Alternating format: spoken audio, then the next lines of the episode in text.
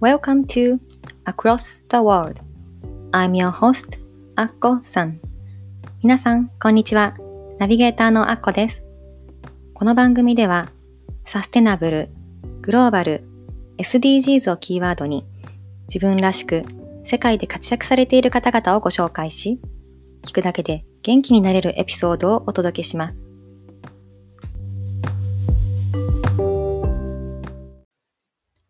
Welcome to Across the World Episode 25皆さん、こんにちは。Across the World 第25回目の放送へようこそ。ナビゲーターのアッコです。あの、最近ね、ここ最近、あ、ポッドキャスト録音したいと思っていたんですけども、なかなかこの一人の昼間の時間が取れなかったので、あの、あ、今日撮ろうと思って、なんか話したこともいっぱいあるしと思って、今日、あの、録音を始めました。今日はですね、あの、アーティストデートについてお話ししようと思ってるんですが、あの、その前に、あの、私の、あの、このポッドキャストへのか嬉しい感想をいただいたので、ちょっと皆さんにシェアしたいと思います。えー、私が、あの、よくね、このポッドキャストでもお話に出てくる、あの、四住大輔さん主催の、あの、オンラインサロンのね、ライフスタイルデザインキャンプっていうのに入ってるんですけれども、そこで、あの、エピソードあの、公開しましたっていうのをたまに自分のね、あの、つぶやきみたいなのに書くと、結構みんな聞いてくれて、あの、感想をいただいたりするんですよね。で、あの、そこで、えっと、先週いただいた、あの、じゅんじゅんさんという方からのコメントがとっても嬉しかったので、ちょっと読ませていただきます。あっこさん、ポッドキャスト楽しく聞かせていただいています。ずっとメッセージを送りたいと思っていたので、勇気を出してお伝えしようと思います。最初に聞いた瞬間、あ、アッコさんの声と話し方好きって思いました。そして、辛かったり大変だと思う心も、素直に伝えていらっしゃるところも素敵だなと思います。それから、藤田まどかさんのホメオパシーの回は、その時の私にドンピシャのお話でした。以前息子の病を通して別のホメオパシーで健康相談をしたことがあったのですが、今の別の症状に対してもう一度やってみようか悩んでいたのです。それと、キャンパーの恵子さんのイベントでずっと興味のあったヘナのお話を聞いたばかりのところで、アッコさんが最後にヘナのご紹介をされてびっくり。思わずラジオに向かって、え？っと声を上げてしまいました。藤田まどかさんのお話もとても良くて何度も聞いて、やっぱりご縁を感じたので、まずヘナを購入して使ってみました。そして先月、健康相談もお願いしました。アッコさんに素敵なご縁をいただけて嬉しく思っています。ありがとうございます。岡本太郎さんのお話もとても良くて、私の指針にしていきたいと思う言葉にまた何度も聞いてしまうと思います。記念館も行きます。アッコさんのお話は生ナビが多くて、これからも楽しみにしています。でも子育て、家事、仕事をしながらの配信はなかなか大変だと思うので、アッコさんがアウトプットしたいなと思うタイミングで大丈夫ですので、ご無理のないように。という温かいメッセージをいただきました。じゅんじゅんさんありがとうございます。えこんなにね、あの、私のポッドキャストを聞いて、あの、実際に、あの、ご自身の生活に、あの、落とし込んでいただいて、あの、私のね、こともすごく思いやって、優しいメッセージをいただいて、本当にこのメッセージ読んで感激しました。あ、なんか、ポッドキャストやっててよかったなって思いました。あの、ポッドキャストってね、あの、毎回、あの、ダウンロードしてくださっている方の数は見えるので、誰か聞いてくれる、くれているっていうのはわかるんですけども、実際、なかなかこうやってメッセージをいただくことがないので、うん、なんか、うん、聞いてもらって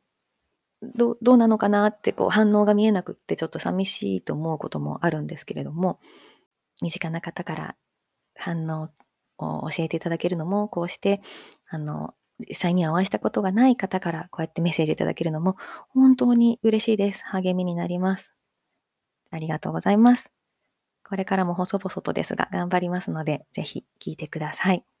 えー、このじゅんじゅんさんも、あの、何度も聞いていただいたという、あの、藤田まどかさんをお迎えしたエピソードは、えっと、去年の11月にね、あの、リリースしたエピソード20なんですけれども、ホリスティックに生きるっていうタイトルで、あの、自然療法家のね、藤田まどかさんのお話を1時間ほど伺った一番長いエピソードになっているんですけれども、あの、リンクを貼っておきますので、まだ聞いてないという方いらしたらぜひ聞いてみてください。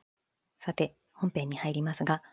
私最近すごく話したいことがたくさん自分の中で溜まっていて、何から話そうという感じなんですけれども、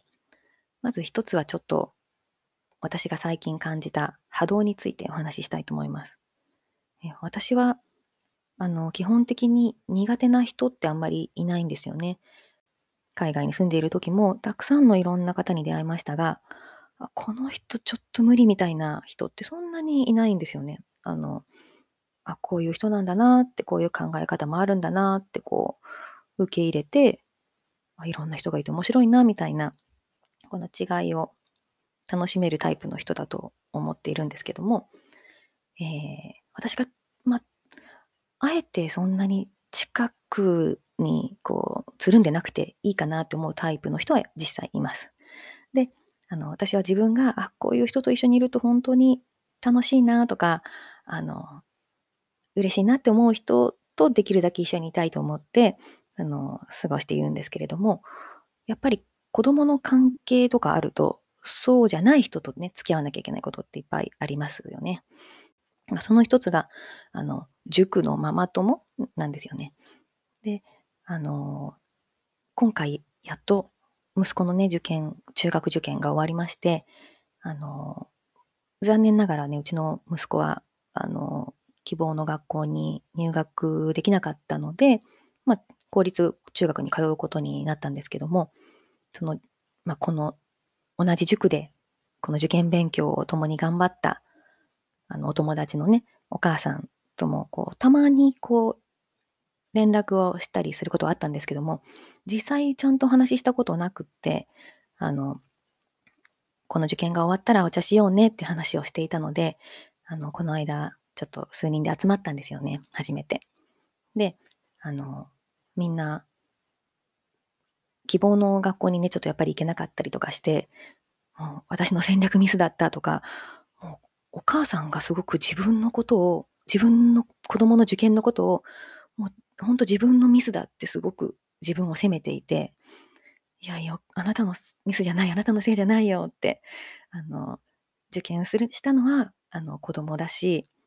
それは、あの、子供のことであって、あんまりね、こう、自分を責めることじゃないよって、あの、お伝えはしたんですけども、みんなこう、あまりにそこに一生懸命になるあまり、あの、本当になんか受験終わった直後だったのもあって、そのお母さん結構疲弊していて、うん、なんかかわいそうでしたね。で、その、今回もね、受験を通して、やっぱり家族で、まあ、どの学校にするとか、いろいろ話し合ったり、こう、意見が対立したりすることもあったみたいで、やっぱり。で、すごくね、あの、ある方は、旦那様と意見が合わなくって、あの、すごく毒を吐かれてたんですよね。で、すなんだろう、旦那さんがね、やっぱりこのコロナでリモート勤務でずっと自宅に、去年の春のこの緊急事態宣言からもうずっと家に毎日いるとか言われてて、その方は。で、あの、家で仕事してるから、あの、お昼ご飯も出してあげなきゃいけなくって、もう仕事が増えて本当大変なんだってこと言われてたんですよね。で、あ、じゃあお昼一緒に食べてるの？って言ったら、まさか！って 一緒に食べるわけないじゃんって。あの、もうご飯作って置いとくだけよって、一緒に食べたくないわって 言われてて、あだったらなんか旦那さん適当に自分でね、食べればいいのにと思ったんですけども、うん、うちは、まあ確かに私も夫のね、このリモート勤務が始まった頃、あの、私が家にいるときは一緒にお昼食べるかなと思って、ね、パスタとか作って、あの、お昼だよって言うと、夫はずっとなんか会議が続いていて、なかなか食べられなくって、せっかく作ったパスタも冷めてしまったりとかして、あの、いや、いいよ、時間合わないから自分でするからいいよって彼も言っていたので、もうお昼を作ることを私はやめて、もう彼は自分で、あの、自分のお昼を作って食べるし、私も、まあ、基本出かける。仕事に出たり、まあ、自分で、あの、友達に会ったり、最近ね、あの、ちょっと時間ができてきたので、美術館行ったり、ヨガに行ったり、こう、私は夫が家にいると、まあ、私は出かけようかって感じで あの、私が出る方なんですけれども、うん、あの、その、ね、ママ友は、今回中学受験ですごくもうお金を使ったらしくてですね、もう塾も2つあの掛け持ちで、もう冬季講習とかもすっごいもう毎日朝から晩まで、もう学校もね、最後の受験の1月は学校休んで、もう毎日塾にお子さんも行ってたみたいで、もう相当かかったと思うんですよね。で、あの実際には入学しない学校のあの入学金もあの入れておかないと、本命の学校が受かるか受からないかわからないから、まあそれなりのね、20万、30万のお金を、まず入学金を入れたりとか、もうすごく中学受験ってお金かかるんですよね。ちゃんとやろうとすると。うん、で、まあうちはそんなにお金かけてないので、まあ実際中学受験しようって決めたのも6年生の夏でしたし、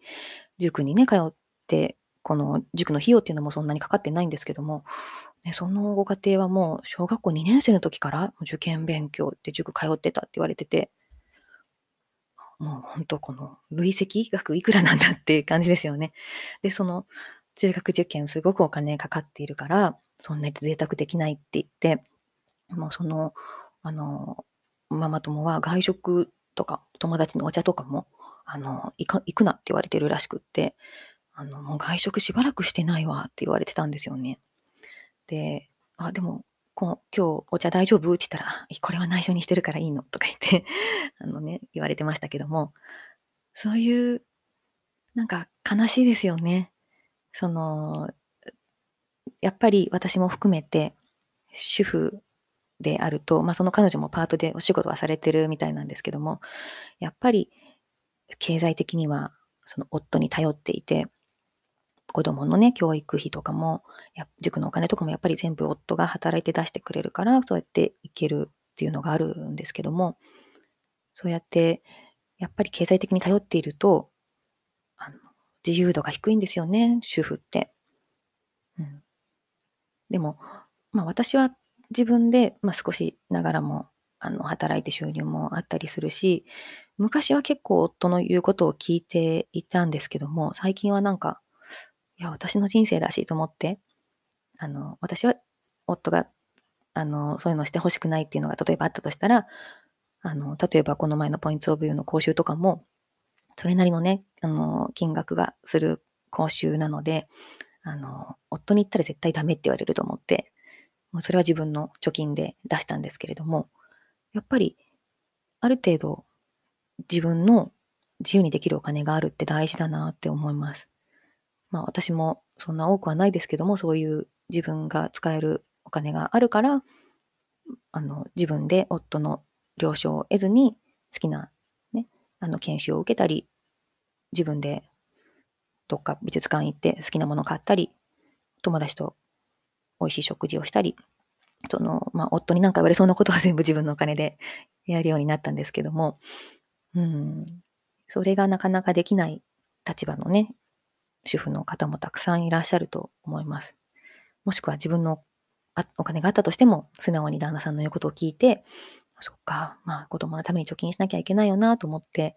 あの、行かない、外食にもお茶にも行かないっていうね、あの自分で自分を制御している方もいると思うんですけども、いや、それでいいのかと。いや、私たち独身の時もっと自由だったよねって思うんですよ。うん、私は結婚が早かったから、その楽しい自由な独身時代っていうのが結構短かったんですけども、それなりに自由な独身時代がみんなあったと思うんですよね、主婦の方も。で、その時は自分で自分の行きたいとこに行ったり、好きなことしたりしてたはずなのに、結婚して子供ができたら全部旦那さんの言うこと聞かなきゃいけないのって。それってもうこの令和の時代、そのもう古いよねっていうか あの、いや、あの別にそういう方を責めてるわけではないんですけども、もっと自由になっていいって思うんですよ。うん。私も含めて、その人に、人の言うこと聞くって、まあ、ある意味楽なんですけども、自分であまり考えなくていいし。でも、そんなに人の意思に従った誰かの言うことを聞いた人生を生きていると、自分の人生いつ生きるんだって。うん、やっぱり、今は子育て中心なせいか、自分を諦めてしまっているとこってすごく私自身多いなと思います。そういう主婦の方もいいんじゃないかなと思います。今は子供のために我慢しなきゃとか、うん、夫の言うことをあまり聞きたくないけど、実際ね、食べさせてもらってるんだし、とか、やっぱりそういう、うん、ちょっと昭和な、妻はこうあるべきみたいなね、価値観っていうのが自分の中にもやっぱりあったりして、そこを少しずつ壊していって、うん、もっと自由になったら、それが周りの人にも。いい影響が与えられたり、子供たちにもね、なんかお母さん我慢していつも不満な顔してるんじゃなくって、お母さん今日すごくなんか楽しそうだねっていう美味しいおやつとか出してくれて、なんかお母さんがハッピーの方がやっぱり子供も嬉しいですよね。うん。まあ、私も実際自分が小さい時、母はすごくいつも忙しくって、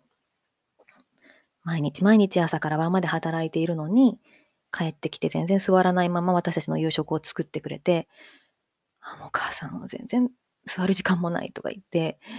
あの、文句言いながらも全部やってくれて、それが毎日だったので、まあ、それがある意味当たり前だったんですけども、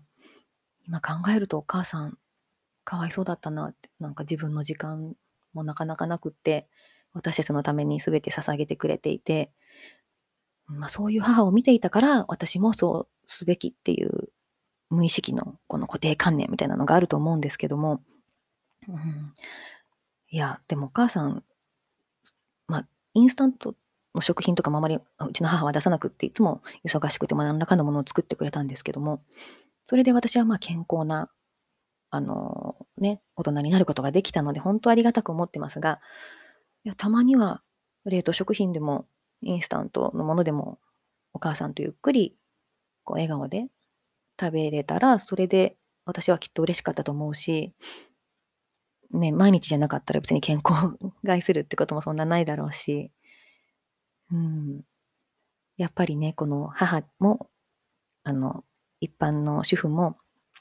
毎日ご飯作らなきゃいけないとか、冷凍食品子供にあまり出してはいけないとか、そういう、やっぱり日本人女性って真面目だから、そういう気持ちってやっぱりある人が多いと思うんですよね。でも、それ、その固定観念すら私はもう置いといていいんじゃないかなと思っていて、うん、特にね、海外在住のポッドキャスターの話とか聞いてても、私と同じような考えで、いや、いいよねって、あの、全然、あの、冷凍食品とかもありでしょうってね、あの、言われている、あの、私がよく聞いてる、はみ出し系ライフのね、歩き方の、あの、ゆかりさんとか、あの、ハーコンフィデンス、ハーウェイのエミコさんとか、そういうふうにあの言われてましたけども、あの本当にそうだと思います。あの日本を出ると結構、まあ、気づいたりすることもやっぱりあるとは思うんですけども、海外のね、あの、お母さんの持たせるお弁当とかもすっごい適当だったりするので、あ、これでいいんだみたいな、あの、目から鱗みたいなね、あの、本当に、あの、パンとリンゴだけとか もう下手したらバナナとリンゴだけとかね、あの、そういう人もいますし、で、子供はそれで自分で足りなかったらなんか、学校のキャンティンでマフィンとかチップスとか、あの、マイロ、ミロ、うん、とか、なんか適当に買って足りなかったら食べてて、ちゃんとなぜかうちの子より大きく育ってるしね。うん、なんかみんなすごいリラックスしてて、お母さん楽しそうだし。そう、ん、それで、それ、それもありかってやっぱり 海外に行くと気づくんですよね。日本のお母さん、ほんと毎日美しいお弁当持たせててすごいなと思うんですけども、うん。ね、私は、あの、息子の、私のお弁当も最初はもちろん日本的なものを普通に作ってたんですけども、その、私結構取り入れるのが早いので、そういう海外のお母さんのお弁当見て、あ、いいね、週に1回はホットドッグにしようとか、あの、あ、今日はサンドイッチにしようとか、あの、なんなら、あの、サブウェイに行ってちょっと買ってそれ持たせようとかね。そしたら、自分は手抜きなのに子供はそれをすごく喜ぶんですよね。イェーイ、今日サブウェイだとか言って。うん、なので、あの、もっとね、あの、柔軟に子育てでも楽しみながらできたら日本の女性は楽になるだろうになと思うんですけども、うん、日本のみんながちゃんとやってるところ、あの、お母さんがみんなちゃんとやってる中にいると、それが当たり前になるし、あ、自分やってないと、あ、自分冷凍食品入れちゃったみたいな、変な、追わなくていい負い目みたいなのを感じちゃったりとかする人もいると思うんですけども、もうね、風の時代ですし、自由になりましょう。うん。冷凍食品だって最近いいものいっぱい出てるし、美味しいし、全然いいです。うん、ご飯もね、私も基本毎日作ってますが、たまにはね、作らなくてもいいですよね。子育て、お母さんのやることほんとたくさんありますが、まあ、あんまり頑張らないで、自分が無理しない範囲で子育ても楽しみながらできたら、きっと子供も家族もみんなね、幸せに、うん、いい循環がね、回っていくんじゃないかなと思います。ね、世のお母さんたちあまり無理しないでほしいなと思います。で、あ、そうだそうだ。で、その波動の話をしてたんですよね。はい。私これね、ポッドキャストスクリプトなしでやってるので、話が時々飛んで申し訳ないんですけども、そう、その波動の話で、えっと、その、塾と、塾のママ友のお話はすごい、うん、共感するとこもあるし、あの、いろんな新しい中学校の情報とかももらったりね、あの、勉強になるとこもたくさんあったんですけども、なんか違うなと思ったら波動が違うんですよね。こう私があんまり身の回りにいない種類の、あの、まあ、ちょうどね、受験が終わって疲れてたっていうのもあると思うんですけども、なんかこう、暗い波動というか、うん、一緒にね、いて、うん、いや、その波動を上げてあげたいっていう気持ちはあるんですけども、あの、あんまりこの、またお茶しようねとかも言われるんですけど、あんまりこの波動に近づいていると私の波動も下がってしまうみたいな、ちょっとね、そんな感じを受けたので、うん、あの、遠くでね、彼女の幸せを祈りながら、まあ、こういう、あの、お茶をする会っていうのも、うん、あの、話してみてよかったなって思いますが、うん、やっぱり、私は私の波動をいつもこの明るく楽しく保っていたいので、そういう波動の人にはあんまり引きずられないように、私が一緒にいて楽しいって思う人と一緒にいたいなと思っています。うん、あの波動って何なのなんか急にスピリチュアルな話になったなって思う方もいらっしゃるかもしれませんが、まあ、その人の発しているオーラみたいなものですかね。うん、私は、あの、そオーラとか見えないですし、そういう、あの、あなたのエネルギー鑑定みたいなのとかもしてもらったこととかないですけども、やっぱりそういうのって誰でも何かしら感じるものってあると思うんですよね。だから、あの自分がいつも、あの、大したことしてなくっても私に会ったら、なんか元気になるって言ってもらえることがありがたいことにあのよくあるんですけども、なんかそういうあの元気な、なんかハッピーな自分でいつもいたいなと。そのためには、このきっと、あんまりネガティブな波動の人に引きずられずに、自分の波動は高く保っておくっていうのが大事かなと思っています。えー、波動の話の次にですね、あの、アーティストデートの話をしたいと思います。えー、私最近読んだ、あの、ジュリア・キャメロンさんのずっとやりたかったことをやりなさいっていう本が、あの、あるんですけども、それがすごく面白くて、あの、そこにね、出てくる、あの、モーニングページっていうのと、アーティストデートっていう、この、クリエイティビティを開く2つのツールっていうのが紹介されてたので、これ面白そうと思って、その本を読んだ翌日から始めてみたんですよね。で、モーニングページっていうのは、まあ、朝、あの、自分の頭の中にあること、いいことも悪いことも自分の頭の中の会話みたいなものとか、まあ、ひらめきでも何でも、あの、3ページぐらい書いてみるっていう、まあ、朝のジャーナルみたいなものなんですけども、それを始めたのと、あともう一つ、アーティストデートっていうのはですね、あの、聞き慣れてない言葉かもしれませんが、あの、まあ、アーティスト、自分の中のアーティストを連れ出して、週に1回くらいね、あの、まあ、2時間くらいは時間をとって、あの、自分とのデートに出ようみたいな、そういうあのコンセプトのものなんですけども、あの、これはいいと思って、あの、実際行ってみました。で、えっ、と、私が行ったのは、あの、北鎌倉、最初にね、アーティストデートとして行ったのは北鎌倉なんですけども、私なんか昔からいつか、あの、鎌倉とか、あの、湘南のエリアに住みたいなっていうのがなんとなくあって、うん、あの、歴史もあって、山もあって、海もあってっていう、あの、エリアがすごく好きなんですよね。で、あの、その日はすごい雨だったんですけども、もうこの日に自分のアーティストデート行くって決めてたので、ちょっとね、あの、よし、あと気合を入れて朝、電車に乗って行ったんですが、あの、何をしたかというと、あの、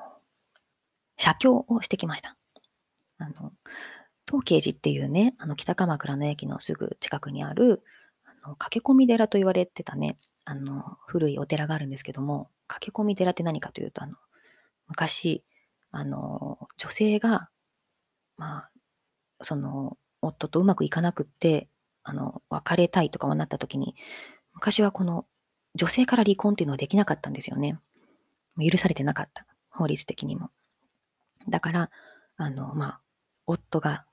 死んでしまうとか、夫に、あの、見放されたとか、あの、そういう人じゃない限り自分から、あの、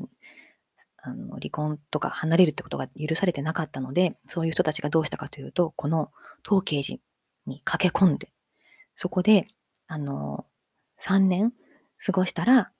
あの、離婚が認められるっていう、そういうあの特別法みたいなのがあったそうなんですね。でまあ、実質的にはその3年じゃなくて2年だったそうなんですけども、そうやって、で、で男性はそのお寺入っちゃいけないお寺なんですよ、だったんですよ、かつて。だから夫は追いかけてきても、もう当刑事に、そのあの女の人がもう自分の草履片っぽでも投げ込めば、もうそれ自分がそこに逃げ込んだってことになるから、もうそこでね、かくまわれて、で、追ってきた。旦那さんはもう入れなくって、で、その女性は無事、その当刑事で2年、あの、別に出家する必要はなくって、そこで、あの、過ごすことで、まあもちろんね、お肉食べちゃいけなかったり、男性と会っちゃいけなかったりっていうのはあるんですけども、その後2年したら自由に、あの、その旦那さんの元に帰らなくても、新しいパートナーと結婚したりとか、まあ、実家に帰ったりとかすることが許されるっていう、そういう特別なね、お寺だったそうなんですよ、東慶寺って。で私はその東慶寺になんとなく興味を持っていて、いつか行きたいなと思っていて、で、そこで写経をして、あの、いつでも写経ができるっていうのをね、ウェブサイトで見つけたので、あ、これはいいと思って行ってみたんですよね。うん、で私は、あの、中学、あ小学校の時から書道を習ってたんですけども、で、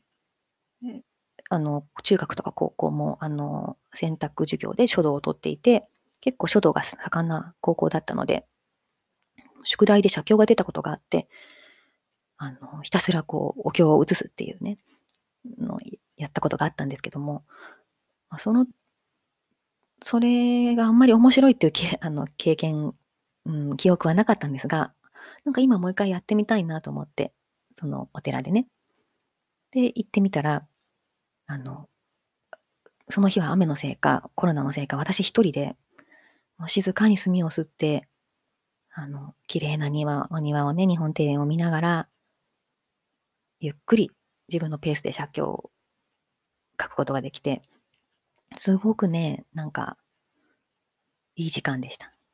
で、その、そこに、あの、紙、まあ、写経はこういうふうに、最初にまあ墨をちょっとお水を入れて吸ってとかやり方が書いてある紙があったんですけども、で、最後にね、そのメモに書いてあったのが、書き終えたら、何のためにこの写経をしたのかっていうのをもう一度思い出して、その書いた写経を、あの、奉納して帰ってくださいっていうふうに書いてあって、あ私、やってみてね、何のために書いたんだっけ？って思ったら、うん、私のために書いたんだって。私の心を落ち着けて自分と向き合う時間を持つためにやったんだっていうことを改めて思って、うん、なんかそういう、特に本当何も考えずに、無心でね、その、書、あの、今日移すってやっただけなんですけども、そういうのってやっぱり普段携帯があるとついついピコーンってね、通知が来るとそのメッセージ見ちゃったり、特に用がないのに Facebook スクロールしていろんなポスト見ちゃったり、こうそういうノイズがいっぱいあるせあの世の中、この生活の中で、そういう携帯の電源も切って、静かな、ただお経を移す時間っていうの、すごく貴重だなって、なんかいい時間だなと思って、うん、今こそこういうのをね、あの、もう一回みんなやったらいいなって思いました。はい、この当刑事のね、社協は、あの、またこれがいいのが、私みたいによし、今日行くぞと思った人でも、あの、気軽に行ける、予約がいらないシステムで、あの、ま時々、あの、今月は例えば、あの、一時ね、あの、その、社協をやるお部屋でイベントがあったりするので、あのできない時もあるんですけども、ウェブサイトで確認してもらって、えっと、お昼のネタ、あ12時までに受付に行けば、あの、午後2時まで、あの、そこで写経をすることができます。死納金っていうのを1500円ね、お支払いすることになるんですけれども、それをお支払いして、その自分の書いたその写経は奉納して、そうするとなんかね、この御朱印みたいなものがいただけて、うん、何月何日にやりましたみたいな塩で書いてある、朱印がしてあるのものがもらえて、うん、あの、ゆっくりね、そのお寺でお参りして帰ったんですけども、うん、あの、おすすめです。ぜひ行ってみてください。で、その北鎌倉って、あの、鎌倉と違ってすごい落ち着いた街で、あの、お寺がね、いくつかあって、で、ブラブラしてたら、なんかすごい素敵なカフェがあって、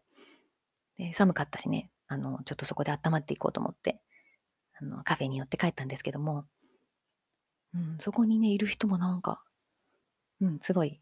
いい感じの空気が流れているカフェで、もうあこのままずっとここにいたいなって思うような素敵なところでした。ね、そんな、あの、初めてのアーティストデート、あの、したんですけども、あの、この、ずっとやりたかったことをね、やりなさいっていう本に書いてあるこの2つのツールを始めたわけですけども、この本ね、あの、私、日本語でバーッと読んで、そんなに難しいこと書いてないから、これは英語で読みたいと思って、あの、Amazon でね、この原文の The Artist Way っていう本を取り寄せたんですよね。それが昨日届いたんですけども、えっと、そこにね、あの、改めて、あの、英語で読みながら、まだちょっと読み始めたところなので、あの、なんともいい、この、お伝えしにくいところではあるんですが、すごい、あの、わかりやすいし、うん、あの最近そういえば私英語の本読んでなかったなと思って、こうやって自分が読みたいと思うものを読んで、あの、なんか英語だと違う脳を使うので、なんかいい刺激になっています。で、この前のあの放送でもちょっとお話ししたんですけども、あの私別にバイリンガルではないんですが、なんかね、英語教えてって何人かに言われて、あの、今月からか、あの、お二人の方にね、教え始めたんですけども、やっぱりそうやって誰かに教えようと思うと、自分のこの中途半端な英語だと申し訳ないっていう気持ちがあって、私もなんかそろそろちゃんと英語、うん、ブラッシュアップしていきたいなっていう気持ちも芽生えてきたので、本当あの、生徒さんっていうかね、その方から教えられること、そこで私も学びになることがたくさんあるんですけども、はい、このアーティストウェイに出てくるこのアーティストデートが、あの、どんなものかっていうのをちょっと英語で書いてあるのを紹介しますね。An artist date is a block of time, perhaps two hours weekly, especially set aside and committed to nurturing your creative consciousness, your inner artist って書いてあります。まあ、日本語にすると、このアーティストデートっていうのは、まあ、1週間に2時間 ,2 時間くらいのこの塊の時間で、あの、自分のこのクリエイティブな意識とか、自分の中のアーティストをこの育むために特別にセットアサイドってこのもう取っておいた時間のことですって書いてありますね。なので、あのまあ、1週間に2時間はこの自分の中のアーティストとのデートをしようっていう時間なんですけども、この自分の中のアーティスト、別のあの言い方ではインナーチャイルドって出てくるんですけども、これはみんなが持っているもので、いや、私にはないっていう人は絶対ないはずのものだそうですね。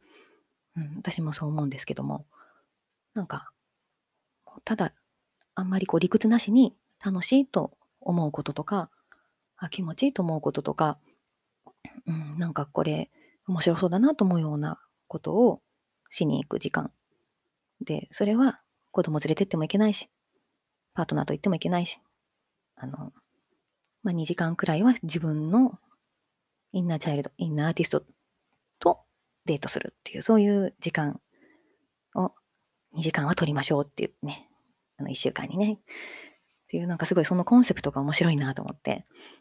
うん、あの、ぜひ皆さんもやってみたらいいと思います。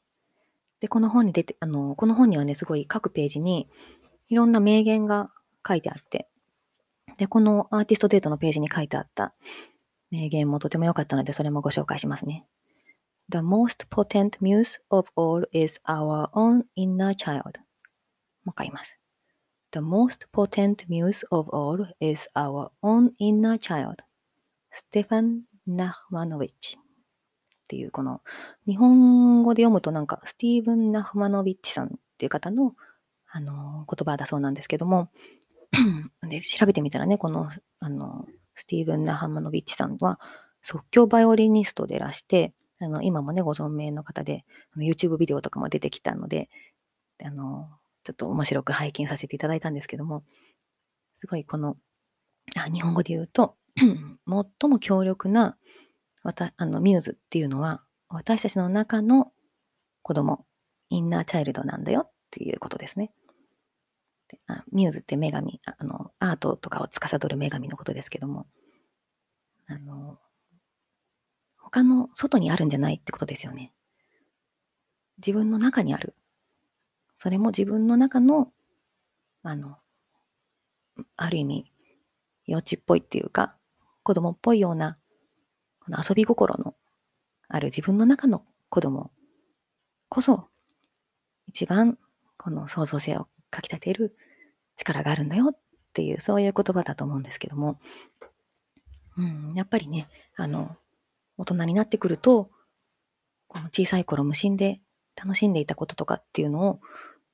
やらなくなってしまったり、そういう楽しむ気持ちを忘れてきたり、どこかに置いてきちゃったりすることってやっぱり、あの、ありますよね。だからそういう小さい頃好きだったこととか、まあ、今でも、あ、これって楽しいなって、楽しそうだなって思えることとかをもう一回思い出して、その気持ちを連れ出してあげる。うん、そうするとなんか、あの、単純に、私もね、まだ一回しかしてないですけども、単純に楽しいし、なんか自分の魂が喜ぶような、ほんと波動が上がるような感じがします。うん、それで、まあ、私はね、その北鎌倉行って帰りたくなかったけど、まあ、やっぱり、うん、帰って、子供たちも待ってるしと思って帰ってご飯作って、普通に、あの、過ごしましたけども、うん、やっぱりこう、自分の、あ、なんかやらなくてもいいけども、やりたかったことっていうのをやるっていうのは本当に気持ちがよくって、これは本当にウィークリーでスケジュールにね、2時間は入れて続けていきたいなと思いました。はい、今日はそんなアーティストデートのご紹介をしました。はい、今日も私の一人語りでだいぶ長くなってしまいましたけれども、最後まで聞いていただいて本当にありがとうございました。次回の放送もお楽しみに。バイバイ。